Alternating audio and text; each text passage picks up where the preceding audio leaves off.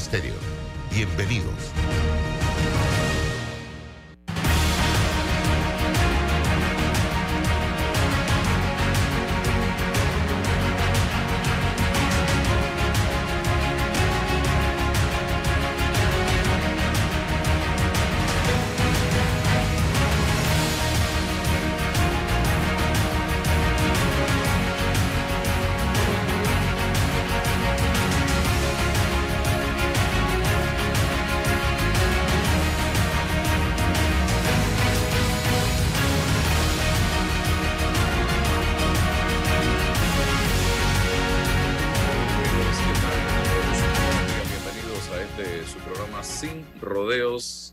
De Omega Estéreo, emisora con cobertura nacional.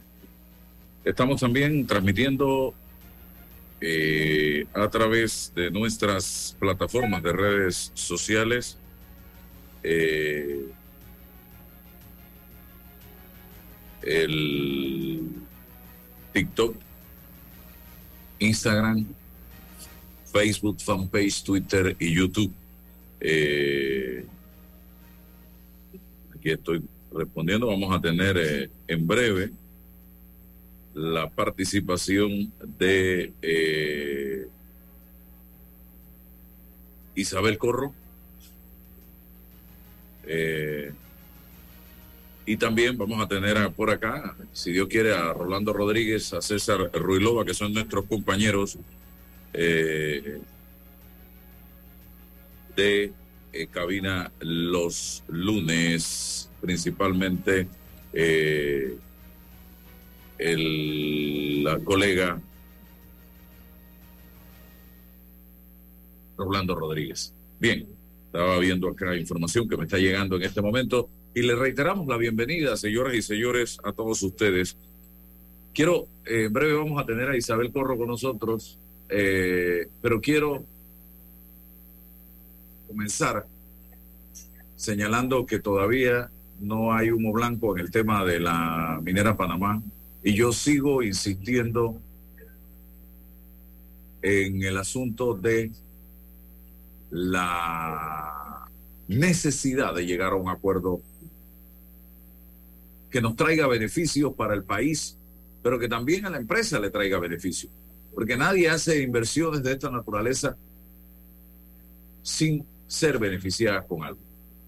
Yo creo que es necesario que ambas partes en este tema tan complejo se sienten en la mesa, depongan intereses y busquen la mejor salida para el país, para la nación panameña y también, evidentemente, la empresa minera tratará de hacer lo suyo, señoras y señores. Y lo mínimo que puede eh, buscar o tratar de lograr la empresa eh, es cumplir con lo que anunció en enero y marzo pasado el presidente de la República eh, a través de este informe o esta comunicación al país que hizo en su momento. Yo creo que es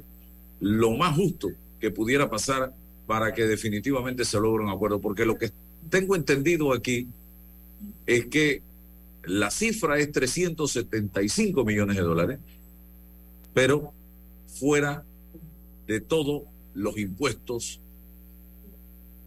que paga la mina. Y lo que pareciera que no entiende la mina es eso.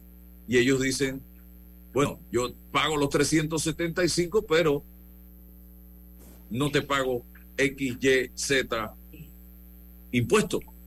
Entonces, de eso es lo que no se ha logrado un acuerdo y otros puntos y aspectos más que nosotros desconocemos porque dentro de la negociación no se permite el acceso a medios de comunicación y el, el manejo que ha dado el gobierno nacional al tema es muy limitado la información que se, nos ha suministrado y por parte de la mina igual. Entonces estamos frente a lo que pudiera llamarse la creación de, de historias basadas en la poca información que estamos recibiendo, porque no sabemos, yo no sé si Rolando lo sabe, que es colega periodista, qué es lo que está trancando realmente este asunto. Y nosotros no podemos simple y sencillamente salir a informar teniendo un pedacito de la historia. Tenemos que tener la información completa para poder dar la información correcta. Y hoy yo, que he estado leyendo los comunicados, que, he estado escuchando las entrevistas, yo no logro entender dónde está el nudo gordiano, dónde está el tranque en todo esto que no nos permite avanzar o llegar a un acuerdo y especular. Creo que no cabe aquí, que está en juego mucho, señoras y señores. Estamos hablando de miles de trabajadores, aquí estamos hablando de proveedores, aquí estamos hablando de recursos que pertenecen al país, al Estado panameño. Aquí estamos hablando de inversiones gigantescas que ha hecho una empresa que llegó a Panamá no porque le dio la gana, sino que había un contrato. O sea, hay tantas cosas que debatir sobre este tema, pero no tenemos los elementos claros de dónde y por qué se ha trancado la situación. Es lo que lo único que sabemos es lo que nos dice el gobierno. Y por el otro lado, los escuetos comunicados que nos da la empresa, pero de ahí no sabemos mucho. Rolando, brevemente también, no sé si tú tienes alguna información. Buenos días Álvaro, buenos días César, buenos días Radio Escuchas, ¿cómo están todos? bueno, yo eh, tengo que confesar que tampoco tengo muchos elementos de juicio para formarme una opinión sobre lo que está ocurriendo con, con las negociaciones, porque como bien dice, pues hay, hay muy poca transparencia en estas negociaciones. Eso puede ser un, uno de los términos de la negociación, eh, no salir a los medios a debatir eh, sobre lo que se está discutiendo, pero lo cierto es que reina una gran incertidumbre sobre un tema trascendental para el país. Esta empresa ha invertido miles de millones de dólares en, una mina que ahora mismo no tiene contrato y sorprendentemente la mina sostiene que ese contrato está vigente hasta el año, creo que 37, mm, aunque los yacimientos de mineral en esa mina eh, contemplan una, por lo menos unos 30 años más. Entonces, tenemos una serie de especulaciones que no son buenas, que no son buenas, porque la especulación siempre genera suspicacias, siempre genera sospechas, y este tipo de, negociaciones, si bien, si bien no tienen por qué informarse del todo los detalles, sí tiene que haber una información que llegue hasta el público y que evite justamente las especulaciones que hay. Y fíjate una cosa, Álvaro, con la, con la mala imagen que tiene el gobierno, con ese famoso que hay para mí, con esos cosas, eh, todos estos elementos eh, reunidos en, este asunto, pues que, uno, no puede dejar de sospechar. Eh, por más que vengan con comunicados diciéndonos pequeñas cositas que están pasando, pues eso no es suficiente. Y se impone siempre, pues, la especulación en este tipo de negociaciones, sobre todo con eh, personajes del gobierno que no son muy kosher. Así que yo sí, en, yo sí quisiera que el gobierno fuera un poco más abierto. A lo mejor, Álvaro, nosotros estamos especulando sobre lo poco que tenemos o los rumores que hay, y precisamente ese es el tema que tiene que evitar el gobierno. Tiene que sentarse, eh, no con los medios, no con periodistas, no, tiene que sentarse y decirle a la población, señores, esto es lo que está pasando. Tenemos esta situación.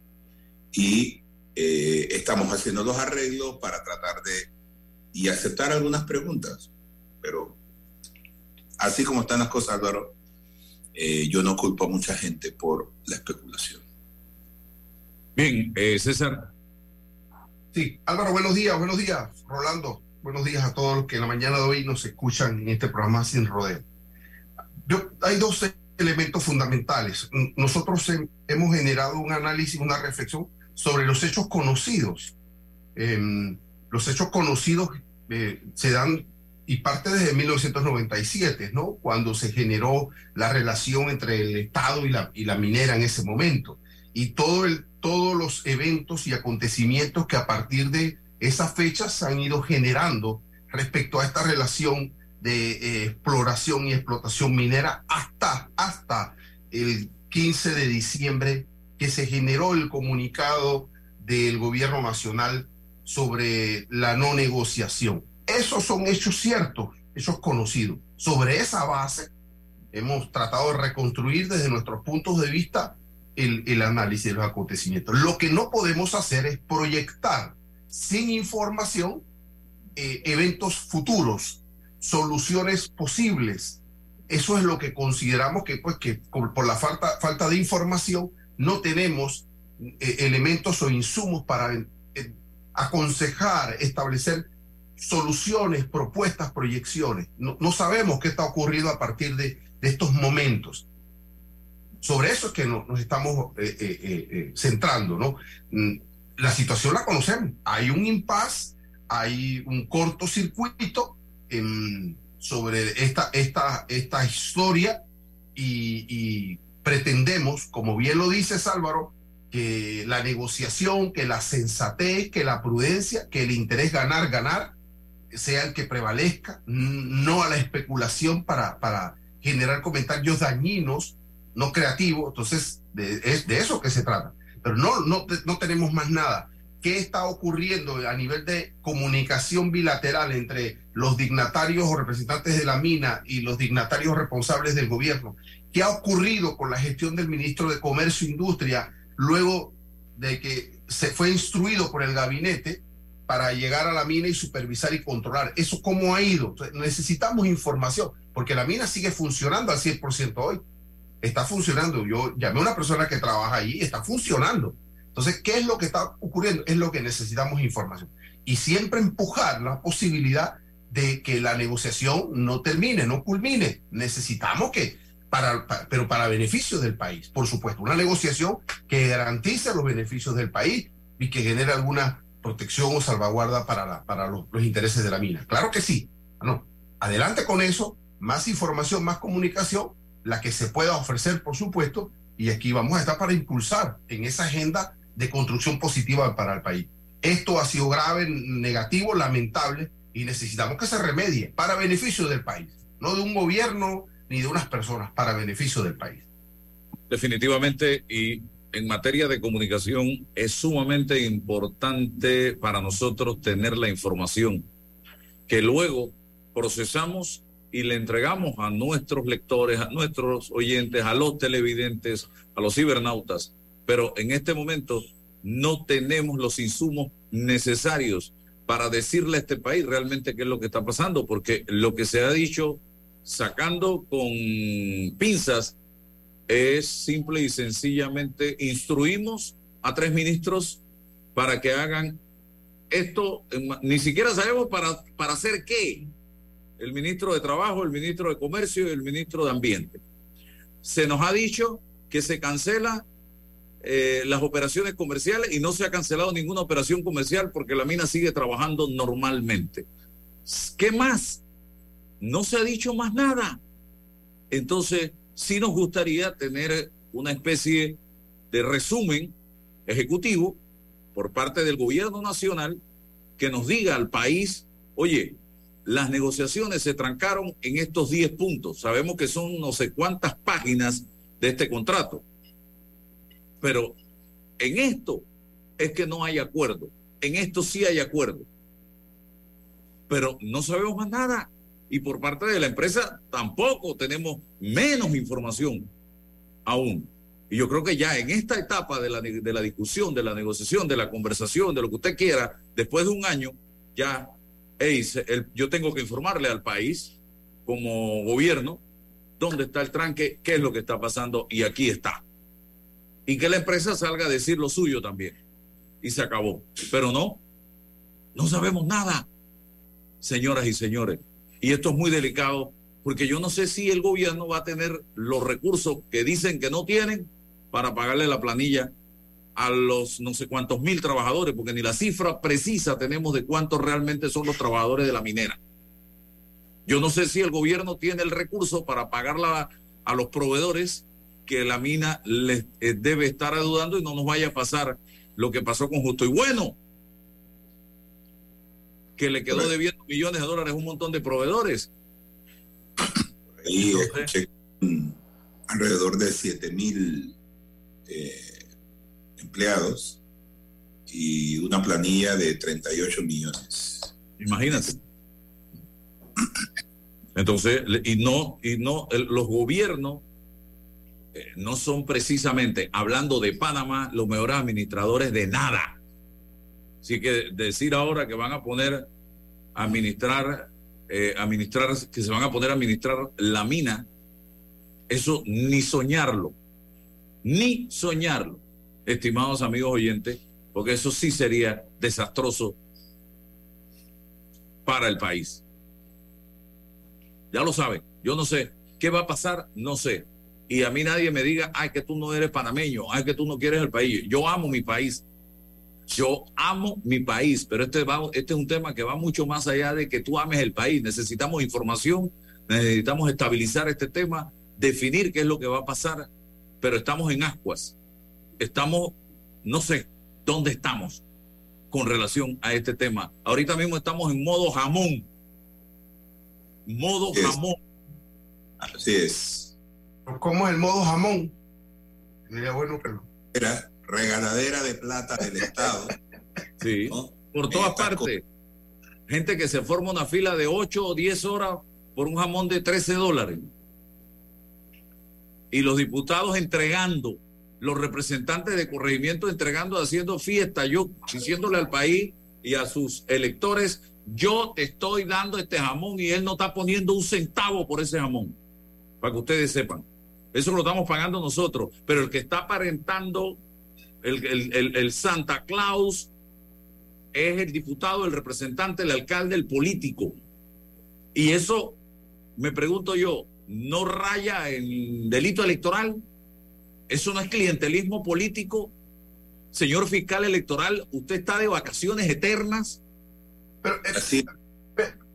Rolando, pero lo hemos discutido todo este tiempo. Sí, pero ¿qué hacemos con la, gente? Pues la, gente dice, pero la necesidad. Pero la gente necesita un jamón. Pero bueno, pero ¿por qué hace la fila entonces? Si la necesita o no la necesita, ¿por qué hace la fila? Porque no es un problema de fiscal electoral, de la ley, porque, porque siempre recurrimos al problema de la ley de control. ¿Qué, ¿Qué pasa? Estudiemos y analicemos el problema de por qué la gente tiene que hacer esa fila. El estado de necesidad. Eh, eh, eh, ¿Dónde está? Entonces, ahí vamos, porque ahí, ahí está la esencia del problema. En el pasado, en el pasado siempre ha habido jamones y pavo. Y en el pasado no se formaban esas filas porque sencillamente no las había. No, si, alguien anuncia que va a regalar jacks, ¿tú qué crees que va a pasar? la gente se va a formar para así sea, porque la palabra gratis es tan atrayente. Pero si tú, yo, yo, yo creo que las familias panameñas merecen una buena Navidad. Merecen eh, todo lo que el gobierno les da. Pero déjame decirte, Álvaro, eh, si eso se hiciera de forma institucional, si eso fuera una cosa en la que la gente, bueno, estoy recibiendo esto de paz. No, no, pero el asunto, eh, eh, César. De forma digna, claro, de forma digna. Es una forma de hacer proselitismo político. Ese es el tema con esto. Sí, y que, y que tenemos que atender a las, a las instituciones formales para que miren lo que Álvaro comenta, pero la parte de la población, someterse a eso que es indigno, bueno, ¿por qué? qué? ¿Qué está pasando allí? ¿Cómo escuchamos? Porque sí, la necesidad, la cuestión es, pero ¿por qué someternos a esto? Y es año tras año que nos pone, gracias a Dios que no está lloviendo, pues, pero hay un sol terrible. Entonces, ¿por qué eh, continuamos con esto? Es que el, tema aquí es que no hay seriedad. Mira el, mira el subsidio a la gasolina. Se suponía que era por tres meses.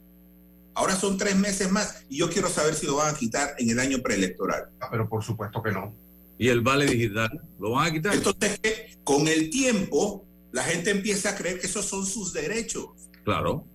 Claro, pero cuando llega el proceso político para debatir el fondo, lo estructural de estos temas, es decir, el peso de los subsidios, nadie, nadie plantea en la agenda política esos debates.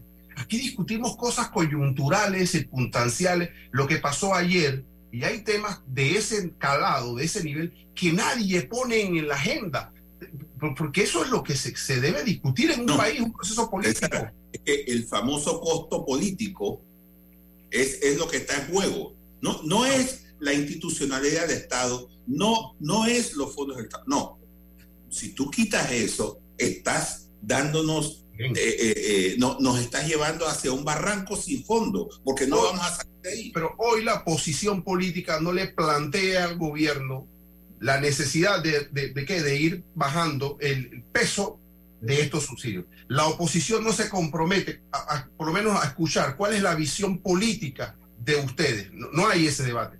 Y como, como hay un contubernio, entonces serán los medios de comunicación que tenemos, que forzarlos a debatir y escucharlo. Es decir, a todos estos partidos preguntarles y decir, ¿usted cuál es su opinión, pero de fondo, sobre el asunto de los subsidios? ¿Lo rebaja, los elimina? ¿Qué va a hacer con eso?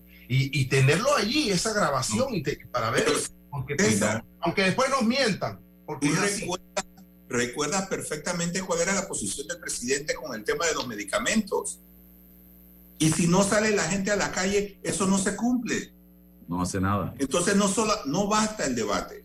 No, y, basta y, que la gente salga a exigir que se cumplan las promesas. Y, el, y, y, y, no veo a corto, mediano o largo plazo la solución a este problema de el paternalismo, porque si te pones a ver, ya tenemos a Isabel Corro con nosotros, si te pones a ver eh, lo que nos espera, por ahí hay una figura que está prometiendo prácticamente mandarle la plata a la casa a la gente toda la quincena y meterle más billete en el bolsillo, eh, computadoras, mochila, uniforme, eh, prácticamente casa, carro, y la gente, eso es lo que le gusta escuchar.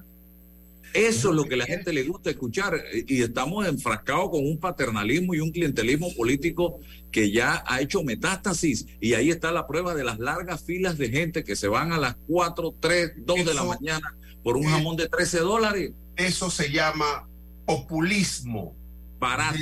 Populismo. Y no discutimos el concepto de populismo. Eso es populismo alto y claro. Así, usted es un populista en el debate político, porque es que todos se piensan que es un tema personal que me estás persiguiendo. No, no, no. Discutamos políticamente. Eso que hacen de los eso es populismo de derecha en este caso.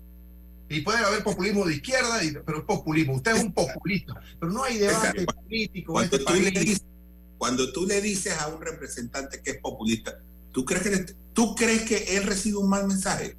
No, no, no, te va a decir, sí, yo lo soy. Muy bien. Yo soy un tipo que Ojalá me que se sientan orgullosos por eso, pues. Hasta ahí ya el, el civismo. ¿no? con la plata de nosotros. Claro. Aprendan a trabajar a la gente, hombre. Aprendan a trabajar. La gente necesita trabajar. Trabajen, busquen comprar, no un jamón, busquen comprar la pierna de cerdo, busquen comprar pavo, busquen comprar eh, el, no sé, Álvaro, la comida Álvaro. usted mismo, Ah. dese eso, regáleselo usted mismo el, trabajando. el trabajo dignifica. Claro, Eso Dios, la hombre. gente necesita trabajar. Porque el asunto aquí es, yo no quiero limosnas, yo no, no, yo quiero lo que me merezco. Y eso lo da el trabajo, el trabajo dignifica. ¿sabe por qué? Porque usted se forma una fila de 5, 6, 7 horas para, para ir a buscar un jamoncito, pero hay todos estos políticos van a cenar viandas riquísimas con la plata suya. Y ni siquiera ese jamón, uno de más calidad, para que usted sepa. Y usted ahí formándose la filona esa durante este mes de diciembre. Aprenda, eh, dése a respetar, hombre. Dése a respetar por parte de estos señores. Isabel Corro está con nosotros porque hace 33 años, un 19 de diciembre, inició En Panamá la operación causa justa. Veintitantos mil soldados norteamericanos, creo que veintiséis mil soldados norteamericanos llegaron a Panamá con el propósito de sacar del poder al hombre que gobernaba este país con mano fuerte, en ese momento acusado de una serie de delitos en Estados Unidos, blanqueo de capitales, eh, narcotráfico, eh, tráfico de armas, de todo se le acusaba en ese momento Manuel Antonio Noriega, que ya murió hace algunos años en un hospital de Panamá y que estuvo preso por muchísimos años en cárceles de Estados Unidos, en cárceles de Francia y en, una cárcel panameña. Renacer específicamente, donde tuvimos la oportunidad de conversar con él eh, un día en una intentando hacerle una entrevista que fue muy difícil lograr. Isabel, 20, 33 años después, ¿qué lección hemos aprendido de aquello que sucedió en ese momento y que todavía no hemos podido ni siquiera determinar cuántos panameños murieron en esa invasión. Bienvenida. Gracias, muy buenos días a todos ustedes, a tus radioescucha y a los que nos ven por Zoom. Se les agradece mucho la invitación. Si empezamos a contar sobre los 33 años que han transcurrido desde la invasión, te diré que prácticamente de ese hecho no hemos aprendido nada como tú bien decías hace un rato, lo de Manuel Antonio Noriega, hoy en día estamos también en el mismo tema de la corrupción, eh, eh, el irrespeto, el juega vivo, el querer hacer proselitismo con los bienes del Estado. En fin, no hemos aprendido nada. Yo creo que no, la invasión nos dejó nada más que la tristeza de que, de que hace 33 años nos invadieron los norteamericanos Perdimos una infinidad de seres queridos, de personas en el país, en diferentes áreas. Y hoy en día, pues, gracias a Dios, ya se dio el 20 de diciembre como Día de lo Nacional, pero tuvieron que pasar 33 años para que esto se diera. Y la verdad es que, bueno, al fin se logró, pero eso no es todo, no son solamente el, Día de lo Nacional. También tenemos que tomar en cuenta que quedaron muchas personas con secuelas de la invasión, muchas personas con lisiados, discapacitados, personas que perdieron todo en aquel momento, no solamente a su familia, sino también sus, su, vida en sí como tal. Quedaron en la calle, quedaron sin el sustento de su hogar, quedaron perdiendo su, casa.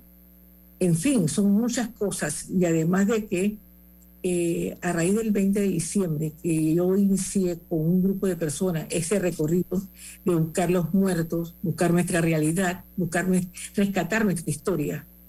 Eh, lo cierto es que eh, lo que veo hoy en día a mí me da mucha vergüenza, te lo digo, mucha vergüenza y mucho dolor a la vez. Veo que a los hijos de los muertos le quitaron la pensión a raíz de que yo dejé la presidencia de los caídos del 20.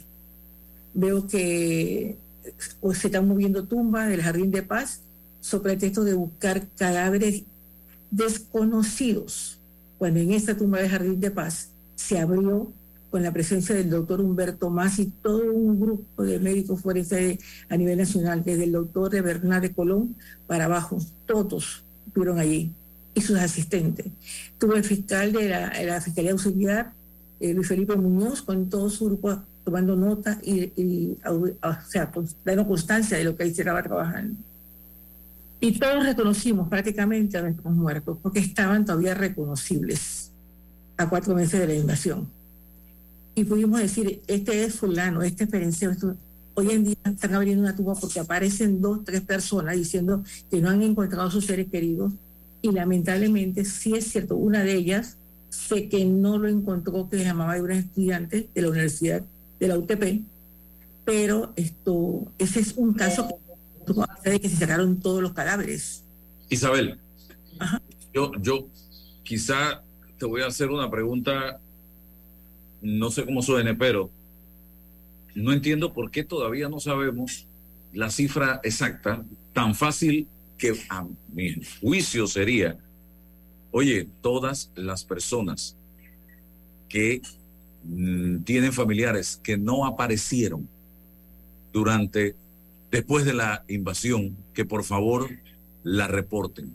¿Cuántas personas al final fueron reportadas como desaparecidas con pruebas y evidencias claras de que no aparecieron? ¿Hay una cifra exacta en relación con esa pregunta? Mira Álvaro, voy a ir directamente al, punto. Cuando se hizo la primera exhumación del Jardín de Paz, se convocó a todas las personas a la casa del periodista para que dieran, eh, preguntaran o informaran quién era su pariente desaparecido, desde cuándo no lo veían. De esos se acumularon alrededor de 4.000 personas, imagínate tú, en aquel entonces. La cifra esa que la gente decía que eran más de 5.000 muertos. No, no son más de 5.000 muertos.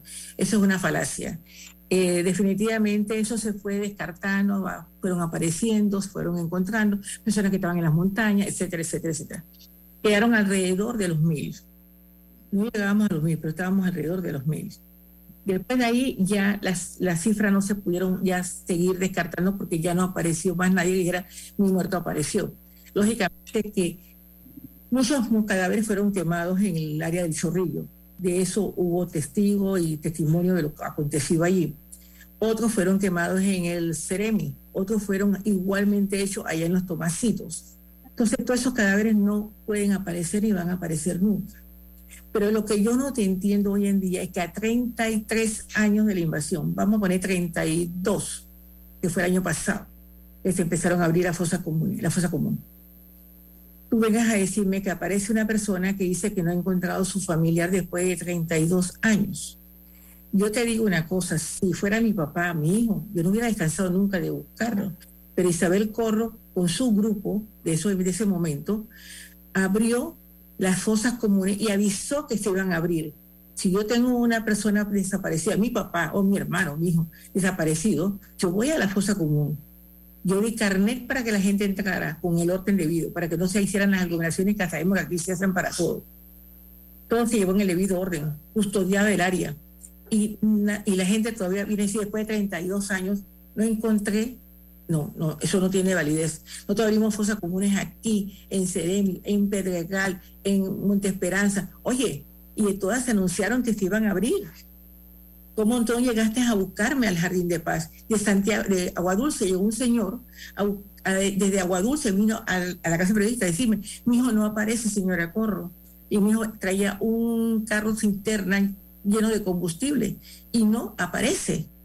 Y ese hijo de él apareció en la fosa común del Jardín de Paz, en la segunda etapa que se abrió. Entonces, si eso se logró, ¿cómo los demás no han logrado, no lograron conseguirlo? No entiendo, Álvaro, no entiendo. Voy con Rolando, pero eh, esta mañana estaba escuchando a Eduardo Linjoen y a, Marco, a, Carlos Somoza. Eh, me llamó la atención el decreto eh, que adopta medidas de del 31 de marzo del 22 que tiene que ver, no, este es el decreto, la ley, ¿dónde está? Porque la ley la Gaceta Oficial habla. Sí, la Gaceta Oficial, aquí la tengo. Sí, sí, así. La, la, ley, la ley dice, se prohíbe la transmisión y proyección de música estridente en todos los medios radiales y televisivos, estatales y privados. Yo puse a buscar cuál es el significado de música estridente. Y en la RAE, en la Real Academia, habla de estridente dicho de un sonido agudo, desapacible y chirriante, que produce ruido y estruendo. Entonces yo ahora me pregunto, ¿qué es música estridente? Si yo mañana pongo en la radio música eh, del gran combo en Navidad, ¿eso es música estridente? Porque, no sé, si yo pongo mañana música de Héctor Lavoe en Navidad, es música estridente para saber yo la definición. Yo creo que debieron ser más específicos en torno a este tema del Día de Duelo Nacional, porque música estridente se presta, no sé, no sé, a interpretaciones en un momento determinado. Rolando. Sí. Háblame con un sonido que no sea estridente. Yo creo que el, término de, estridente lo, lo, utilizan de forma más, más coloquial que eh, etimológico o, acercándose a su definición. Entiendo que debe ser, pero como bien dices tú, esto no debería ser eh, objeto de interpretaciones, pero la estridencia es, aquí en Panamá siempre se ha entendido como algo así como con música alta, fuera, fuera de, como en fiestas, una cosa así.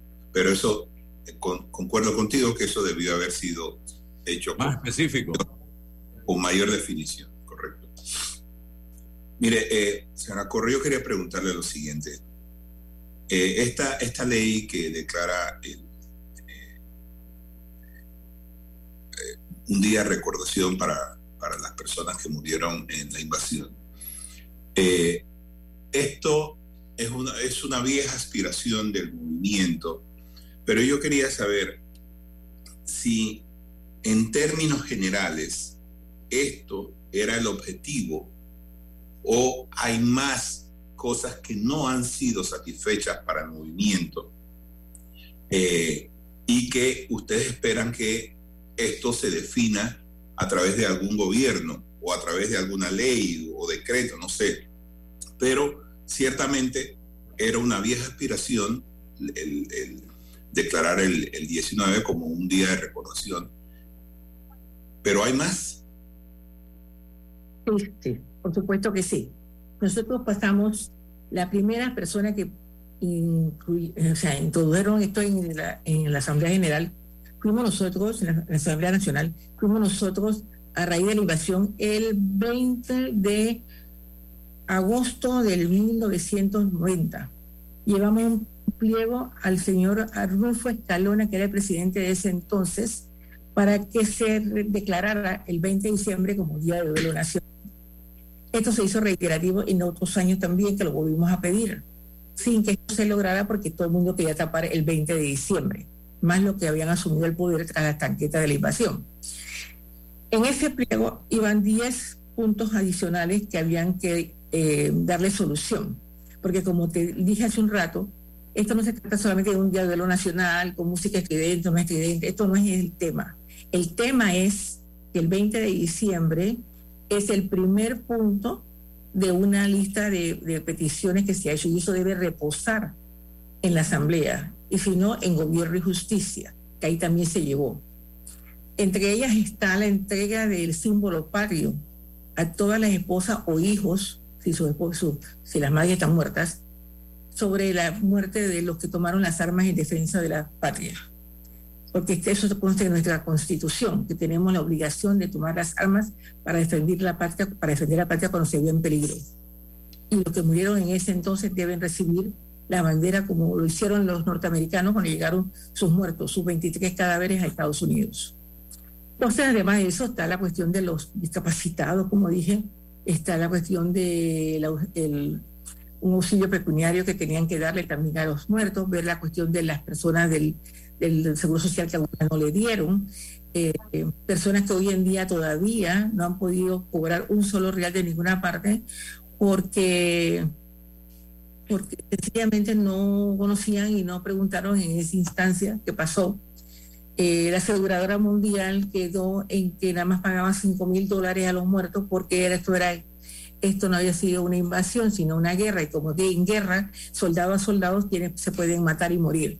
Entonces, pero no, al declararse el 20 de diciembre como duelo nacional de la invasión norteamericana a Panamá, esa expresión da la facultad para que el gobierno nacional reclame la invasión y con la invasión reclamada se puedan, eh, el gobierno eh, norteamericano pague una indemnización a nuestro país, tal cual como lo hizo con Dominicana en su momento, para poder eh, cubrir, o sea, darle un resarcimiento a la familia de los muertos del 20 de diciembre.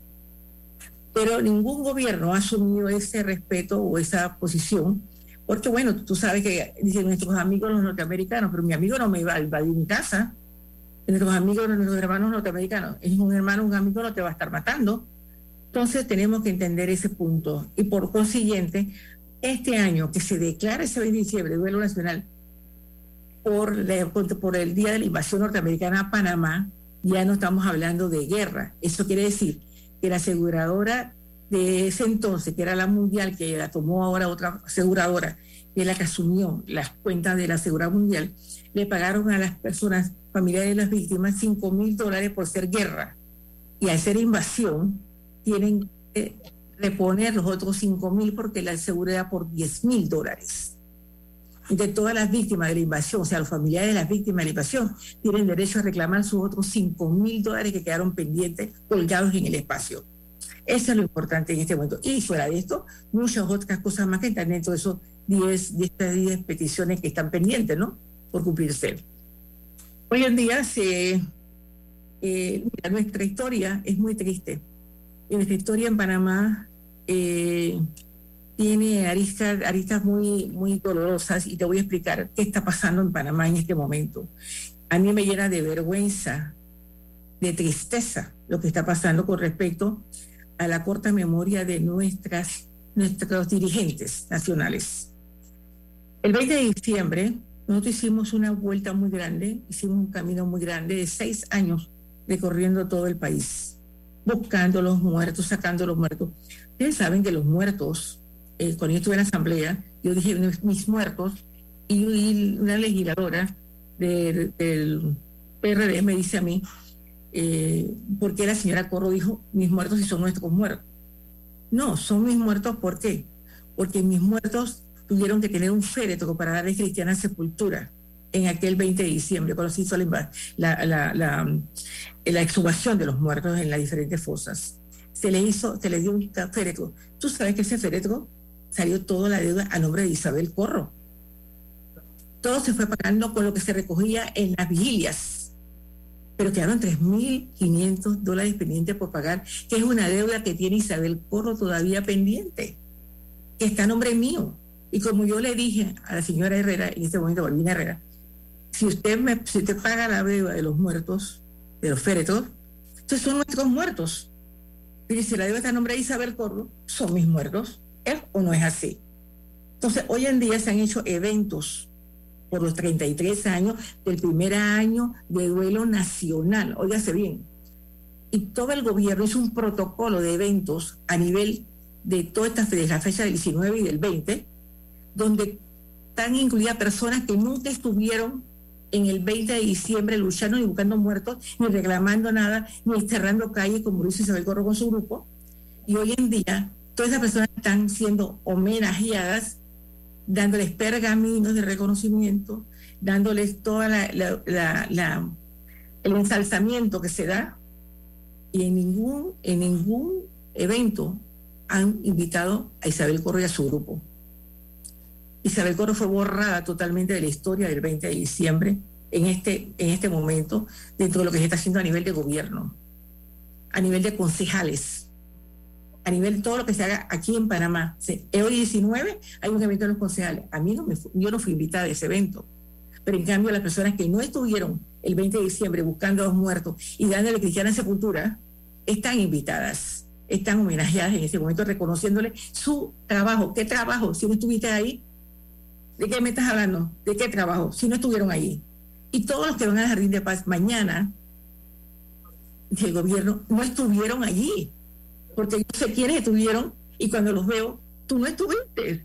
¿De qué quiere decir? Que es nuestro evento. Sí, cuando vienes a la cosa común del Jardín de Paz, vienes a hacer el homenaje allí, porque Isabel Corro y su grupo sacaron los muertos y le dieron cristiana sepultura y buscaron esta fosa común y descubrieron quiénes estaban allí y le dieron reconocimiento a cada muerto. En cambio, Isabel Corro mañana no está en la lista de las personas que van a hablar en el Jardín de Paz. Pero sí, los que no estuvieron, mírese bien, los que no estuvieron van a hablar. César. Que, es una vergüenza lo que está pasando. Para mí es vergonzoso. Realmente es penoso que esto esté pasando. ¿Quieres hablar, Álvaro? Perdona. Sí, César. Sí. Eh, buenos días, señora Corros. Eh, César Villola, salud. Gracias. ¿Qué, qué, les podemos conversar a nuestros jóvenes menores de 35 años? ¿Qué les decimos a esos muchachos que, eh, y que han recibido a nivel de, de la historia eh, sobre, sobre el 20 de diciembre de 1989. Es una tarea pendiente, eh, porque nos acostumbramos a esta sociedad prohibitiva.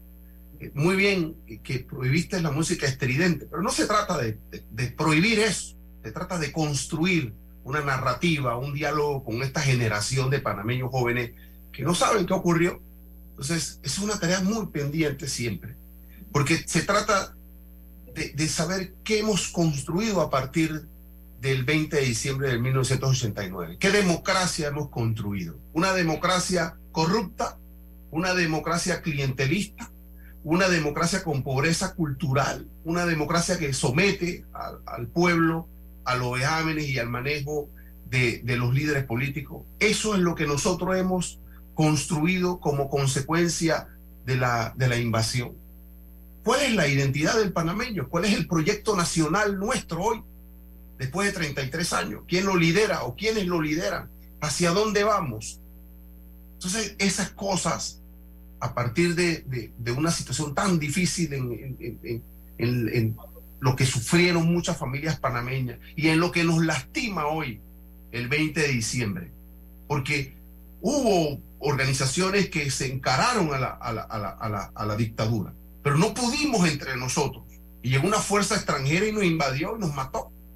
Entonces esas cosas nos lastiman, pero nos lastiman, pero nos deben servir para construir un sistema político y social mejor. Pero ¿qué hemos hecho? Le hemos dado la espalda a esa posibilidad y hoy tenemos, hoy defendemos, o gente defiende una democracia corrupta y clientelista, una democracia desigual para pocos, que pareciese una monarquía. Álvaro, las becas, los auxilios económicos del IFARU, eso es lo que nosotros hemos construido, con la base de una invasión, de que los hijos de los políticos tienen acceso a una cosa como esta y el resto qué, el talento de los jóvenes panameños de padres pobres, qué acceso tienen, qué oportunidades tienen. Eso es lo que nosotros hemos construido y nos duele, porque gente murió, murió por eso. Y el argumento de la clase política que nos dijo históricamente que había luchado contra la bota militar, cuando tuvo todo el poder para construir la democracia, mira lo que ha hecho. Entonces nosotros, una generación, requiere que discutamos eso. No, sí, prohíbe la música estridente, pero plantea, debemos plantearnos qué nos han ofrecido los líderes políticos de hoy, después de 33 años. Entonces, hay una tarea muy, muy pendiente no sé quién la visibiliza, quién la pone en agenda. No creo que sea un tema solamente político, es un asunto cultural. Pero si no le damos a la juventud esos espacios, esas oportunidades, aquí van a pasar 33 años más y vamos a estar hablando de lo mismo. Quería desahogarme, señora Corro. Bueno, yo te digo una cosa. Eh, lamentablemente, en cada reunión que yo fui invitada, siempre, y la última que tuve fue con profesores, y yo ofrecí mis servicios eh, sin costo alguno de que me podían invitar para un día X a sus colegiaturas para dictar una conferencia sobre lo que aconteció. Sin embargo, nadie jamás me llamó. Yo hace un par de días atrás tuve una reunión en la Universidad Nacional, justamente, y me reuní con el rector que muy amablemente nos atendió. Y luego nos reunimos con el vicerrector también de, de este tipo de situaciones, de, eventos y cosas así, que trata este tema. Eh, y quedamos ya acordados para dar una disertación en la Universidad Nacional para el 20 de junio de este próximo año. Ya está confirmada, vamos a armar todo un programa con, con eh, trabajos visuales para que los estudiantes conozcan de esto. Yo en la época del señor Gandasegui, Marco Gandasegui, dicté varias conferencias en la Universidad Nacional y el Paraninfo. Pero lastimosamente como se me ha excluido de todos los eventos, en ningún evento donde alguien se para a hablar del 20 de diciembre, la persona que se para a hablar o llora o no dice nada. Pero la verdad, o habla de su muerto nada más. Pero la verdad es que no tienen la propiedad para poder hablar sobre este tipo de, eh, de lo que sucedió, de acciones que se tomaron en ese momento, porque no estuvieron, y al no estar y no recorrer kilométricamente cada millaje que se hizo, esto no saben lo que, lo que aconteció en aquel entonces, qué pasaba en las morgues, qué sucedió en el chorrillo, qué pasó con los bomberos. O sea, todo lo que ahí se dio, no se, no se, dice, no se dice. Aquí se abrió una fosa común y se dejaron los muertos, sacaron 30 para buscar ADN y eso los estudiantes no lo saben, nadie lo sabe. Y no se ha hecho nada con esos muertos que se movieron de, sus de la fosa común, que estaban ya reconocidos y están en ese impas. ¿Qué se va a hacer con ellos? Y esto está pasando. Y se está pidiendo más plata para que se haga este trabajo, porque un millón y pico no les ha bastado para hacer este trabajo, que no tiene respuesta todavía y se fue al Monte Esperanza y se dijeron, se dijo en aquel momento que se habían encontrado dos cadáveres y, dos más que encontraron en Panamá, que no sé cuántos, son cuatro cadáveres. Mentira, en Monte Esperanza abrimos nosotros con todo lo, el doctor Mayer y Felipe Muñoz y se encontraron 53 muertos en la fosa común. Y tú me vas a decir a mí están diciendo cosas para engañar al público por medio de la televisión. Lógico, eh, la prensa que está hoy en día en la televisión, en la calle, no es la prensa de Álvaro Alvarado o de, otros eh, periodistas de aquel entonces, que conocen a Isabel Correa y conocen esa trayectoria, y que, no, van a dejar mentir cuando se dice algo que no es lo correcto. Pero la prensa hoy en día pone y cree lo que la gente dice no cuestiona. Porque eso de decir que nada más se encontraron dos muertes en Esperanza es una mentira, un engaño total. Yo, yo estuve ahí presente y tuvo un grupo grande de los caídos del 20 y tuvo gente que apoyó. 53 cadáveres fueron exhumados, entre los cuales había un niño de 5 años con, con un balazo en medio de la frente. Y lo sacamos y lo mostramos a la prensa, el cadáver del niño, porque eso era inaceptable lo que había pasado, es injusto. Entonces, lo que ha pasado hoy en día es que los colegios no dan la historia del 20, nadie da la historia del 20, porque en primer lugar no se ha buscado la verdad, primero, en lo que gobiernan. Segundo, en, el, censo anterior pedí lo mismo que para este censo, que lo vengo diciendo siempre. Deben incluirse, no solamente si eres negro o eres blanco, si eres eh, nórdico o no, o si eres indígena. No, eso no importa. Lo importante es que pongas, ¿tuviste algún muerto en la invasión? ¿Perdiste alguna persona que aún no ha aparecido? ¿Tuviste algún lisiado en la invasión? ¿Tuviste herido en la invasión? Son preguntas que deben de ir en ese censo. Y hasta ahora no he ido a nadie que diga eso. Ojo, nadie. Y ahí está la verdad de encontrar cuántas cifras exactamente son las que tienen el 20 de diciembre como desaparecidos, muertos, lisiados, etcétera, etcétera. Pero nadie lo hace. Entonces, al querer al hacer esto así, han puesto una, cortina de, de humo encima del 20 de diciembre, lo que han querido hacer es que desaparezca el 20 de diciembre como la invasión de los norteamericanos a Panamá. Desaparezca. Esto no está, no existe, no existió. Eh. Han, hecho que se pierda importancia sobre esa fecha histórica y siento que tenemos un compromiso con los muertos y con la patria. La patria va a jugar. Si me permite. lo que han hecho este, esta situación. Sí, dígame.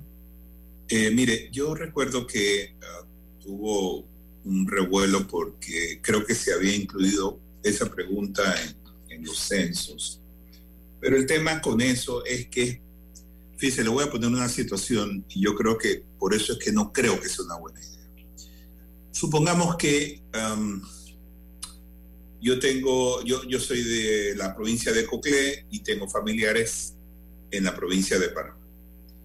Entonces le preguntan, y digamos que una, persona muy allegada a mí, mi esposa, mi, hermano, no sé qué, eh, desapareció en la invasión.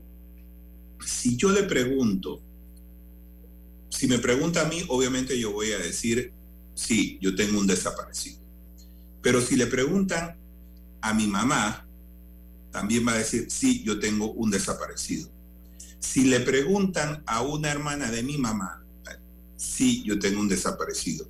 Cuando terminemos el censo, vamos a tener que miles de personas van a decir, yo tengo un desaparecido, precisamente, a menos que la pregunta sea específica, diciendo, si usted es padre de una persona desaparecida, por favor indique. Pero si lo haces abierto, como yo le estoy diciendo, usted tiene, conoce a alguna persona desaparecida, van a ver, el, el número va a ser infinitamente más grande de lo que tenemos en este momento. Tendría que ser una, una, una pregunta muy, muy específica para llegar a ese... A ese para eso hay personas, parece personas justamente en el, en el, Tribunal Electoral que me imagino que están sumamente capacitados para saber de qué forma deben poner la pregunta o hacer la pregunta, para que no surjan errores ni sumatorias de cifras que no son las reales.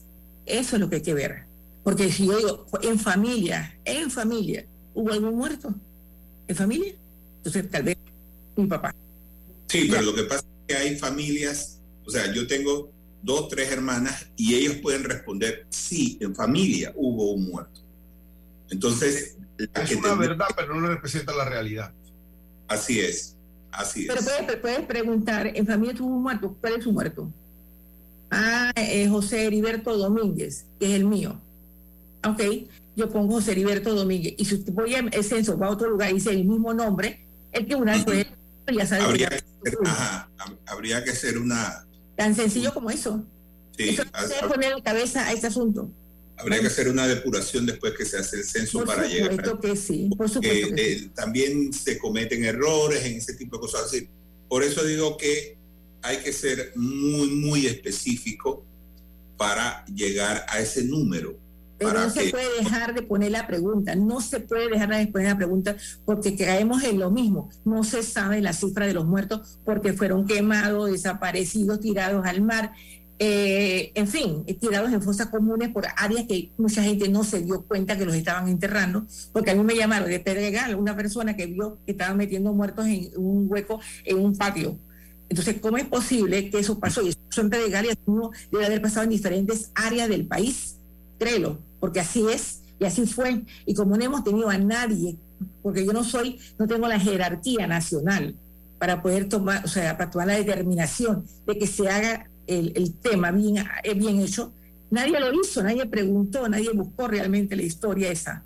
Entonces, no la dan en escuela, porque no les interesa que los niños aprendan esa historia. Nada más que en enero, sí. ¿Por qué? Porque fue un momento brillante pero realmente nosotros teníamos que haber sido, sí fuimos invadidos, y en ese momento tendríamos que haber roto relaciones con Estados Unidos, pero como el contubernio de personas que estaban por subir al poder eh, en ese momento, aplaudieron la invasión y eso no permitía que eh, rompiéramos relaciones con los Estados Unidos. Bien, gracias Isabel. Tengo que irme al cambio comercial. Le agradezco su participación. Estoy contra el tiempo. Así que seguimos en el... Atrae la emoción con un préstamo personal de Credit Corp Bank y consolida tus deudas. Recibe un bono de 130 dólares con el desembolso de tu préstamo personal. Solicita el tuyo ya al 800-7555 o visita nuestras sucursales. Credit Corp Bank cuenta con ¿Sabías nosotros. que estos censos de cada 2020 tendrán una duración de dos meses? Estos censos serán desde el 8 de enero hasta el 4 de marzo de 2023. Esta debe ser una persona mayor de 18 años que sepa la información de toda la familia y pueda responder por todos ante el empadronador. Así Panamá no se detiene. Hagamos todos de estos censos un éxito.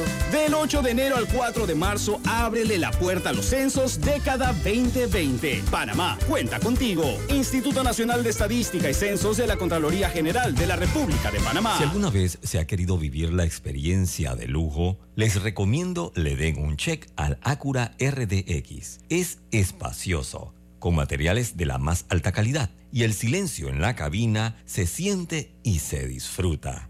Pasen a conocerlo a la sucursal de Acura en Costa del Este. En estas fiestas, súbete al tren del ahorro con Sambo y cumple todas tus metas. Abre tu cuenta de ahorros navideña en cualquiera de nuestras sucursales desde 5 balboas semanales. Y al abrirla sin libreta, recibes dos semanas gratis. Recuerda, no te lo gastes todo. Caja de Ahorros, el banco de la familia parameña. Términos y condiciones en cajadeahorros.com.pa.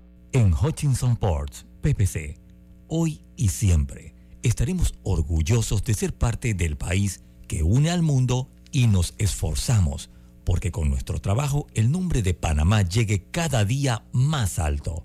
Felicidades Panamá. Te desea Hutchinson Ports PPC. Contamos contigo para garantizar que votes en el lugar que te corresponde en la elección general de 2024 Si cambiaste de residencia, actualízate antes del 5 de enero de 2023. Ingresa a verificate.t.gov.pa para saber si estás actualizado. Si no lo estás, puedes actualizarte en cualquiera de nuestras oficinas en todo el país o también ingresar a tribunalcontigo.com. Tribunal Electoral. La patria la hacemos contigo. Estimados usuarios, si en estas fiestas de fin de año vas a viajar en metro, recuerda seguir las normas del viajero. Uso de mascarilla, un viaje en silencio y gel alcoholado. Disfrutemos Navidad y Año Nuevo en familia, pero cuidándonos todos. Abre en línea tu primera cuenta de ahorros digital sin complicaciones, de manera rápida y segura, ingresando desde cualquier dispositivo a cajadeahorros.com.pa. Solo necesitas tu cédula y listo. Cuenta exclusiva para panameños. Caja de Ahorros, el banco de la familia panameña. ¿Quieres quedar a la altura con tu familia, tus amigos, tu pareja, tu esposo, tus hijos? Prueba 1820 un café 100% de altura. Hace 25 años llegó Más Móvil, la señal que el país esperaba para avanzar con las últimas tecnologías. Una señal de unión que ha cerrado brechas. Una señal de progreso con grandes aportes a la economía de Panamá. Una señal de innovación con una potente red de fibra, más TV total y más Wi-Fi 360. A simple vista es solo tecnología, pero es el talento de nuestra gente, la verdadera señal del futuro. Más Móvil, la señal de Panamá. Bambito Agua de Manantial, agua de origen volcánico filtrada naturalmente, envasada en su punto de origen. Para pedidos 206-0019-6942-2262. Bambito Agua de Manantial. Ya está aquí, Sala de Belleza Magic, con blowers a solo 5 dólares cualquier largo. Lavado, blower y plancha a solo 12,95. O el espectacular combo de blowers, cejas y pestañas a un super precio, 19,95. Estamos ubicados justo al lado de la entrada de la Casa de la Cultura en la ciudad de David. Nuestro horario es de lunes a viernes de 7 de la mañana a 6 de la tarde y sábados de 9 de la mañana a 5 de la tarde. Contáctanos al 779 04 o encuéntranos en redes arroba magicsalon.latoleana. En Hutchinson Port, PPC, desde nuestros puertos de Balboa y Cristóbal conectamos a las principales rutas de intercambio comercial entre el Pacífico y el Atlántico, logrando brindar un servicio a nuestros clientes de calidad y eficiencia, dejando el nombre de Panamá por lo alto. Hutchinson Ports PPC. Si alguna vez se ha querido vivir la experiencia de lujo, les recomiendo le den un check al Acura RDX. Es espacioso, con materiales de la más alta calidad y el silencio en la cabina se siente y se disfruta. Pasen a conocerlo a la sucursal de Acura en Costa del Este. Atrae la emoción con un préstamo personal de Credit Corp Bank y consolida tus deudas. Recibe un bono de 130 dólares con el desembolso de tu préstamo personal. Solicita el tuyo ya al 800-7555 o visita nuestras sucursales. Credit Corp Bank. Cuenta con nosotros.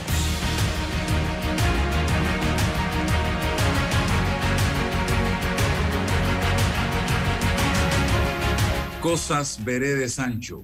Así que mañana eh, estamos al aire ya en Omega Estéreo. Mañana mm, no puede poner música estridente.